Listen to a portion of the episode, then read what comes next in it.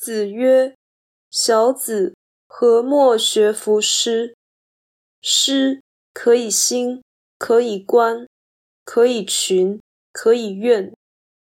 耳之视父，远之视君，多视于鸟兽草木之名。”孔子说：“弟子们，为什么不学诗呢？读诗可以振奋。”可以观赏，可以爱视，可以抒怀；近则可以孝顺父母，远则可以效忠君主。至少也可以多认识一些动物与植物。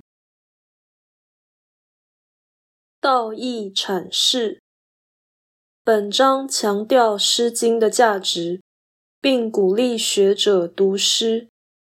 这是因为一般人对于艺术或美感领会很浅，圣人施教普及真善美各范畴，乃特意宣扬学诗的意义，以使人体悟真理通贯一切的情境，而不陷溺于现实的处境。